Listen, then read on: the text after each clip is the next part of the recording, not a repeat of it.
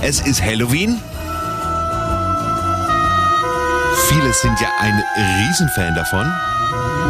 Ich, ich persönlich finde es so, naja, also für Kinder ist es super, ich bräuchte es unbedingt nicht, aber so eine Kürbissuppe, die nehme ich gerne mit. Und heute habe ich einen Trick, wie der Kürbis leichter zu schneiden ist.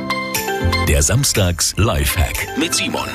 Weil diese Kürbisse sind nämlich ganz schön zähe Dinger.